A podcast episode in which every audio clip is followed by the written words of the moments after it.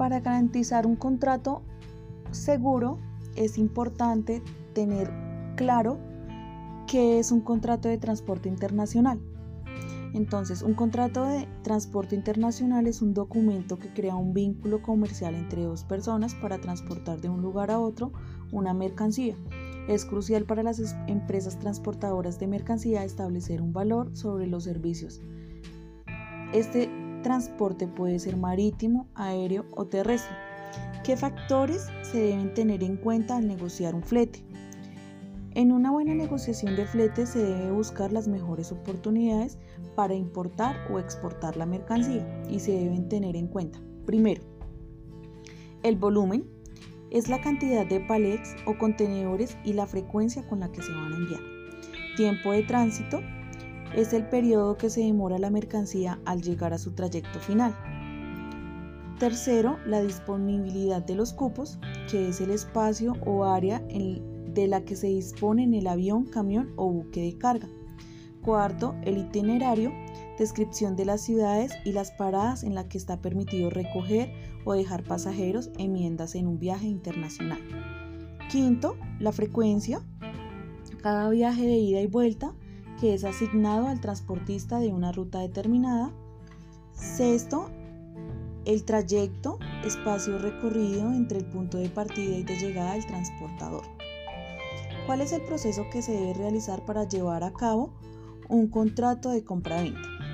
Para realizar un contrato de compraventa es necesario un acuerdo entre los dos partes, importador y exportador, en la que se crea un documento donde se manifiesta el compromiso de cada una de las partes y las características de la negociación, por ejemplo, precios, formas de pago, pólizas, cantidad de encontrar, entre otros. ¿Qué debe llevar este contrato? Debe llevar nombre y dirección de las partes involucradas, incluyendo los representantes legales. 2. Productos y sus especificaciones. Debe especificar de manera detallada el producto, su composición y características. Tercero, la cantidad bien detallada. Cuarto, valor total del contrato y de la mercancía. Quinto, términos de la negociación internacional, especificar el término de Incoter, pago del impuesto, lugar de despacho, pólizas y seguros, envíos parciales o transportes permitidos o no y en qué condiciones. Otro tipo de, embalaje, características de etiquetado y por último condiciones y formas de pago. Eh, ¿Qué es un contrato de transporte? Entonces, un contrato de transporte es un contrato en virtud del cual una persona física o jurídica se obliga a transportar de un lugar a otro por tierra, canales o lagos, ríos navegables o aire, eh, pasajeros o mercancías ajenas y entregar estas personas a quien vaya dirigidos, a cambio de una contraprestación económica.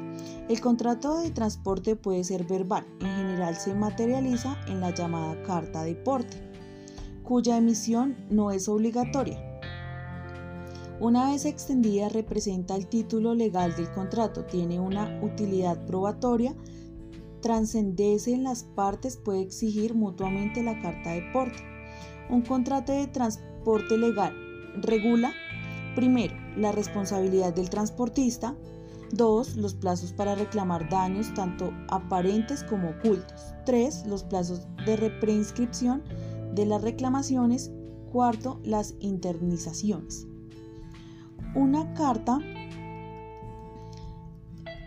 de porte debe contener como mínimo nombre y domicilio de las partes y demás sujetos intervenientes, descripción de la mercancía y del transporte, de su estado, ruta, eh, ruta convenida, plazo del lugar de entrega, firmas y fecha. Tiene dos funciones importantes es elemento probatorio del contrato de transporte y representa un título de propiedad de la mercancía.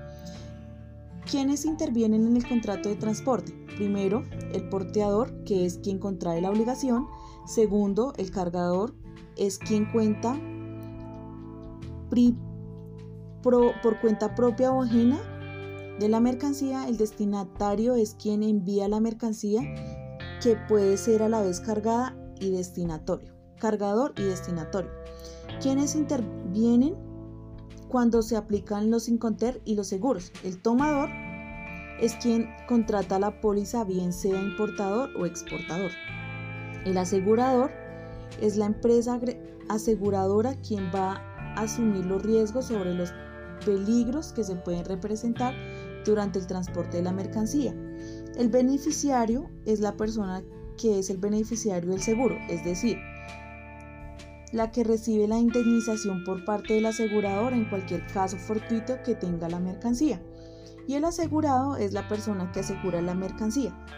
Los Incoter son acordados entre el exportador y el importador. Dependiendo de este acuerdo se tratan las responsabilidades que tiene cada uno. Además también sirve para determinar hasta dónde va la mercancía segura y determinar el tiempo de Incoter elegido.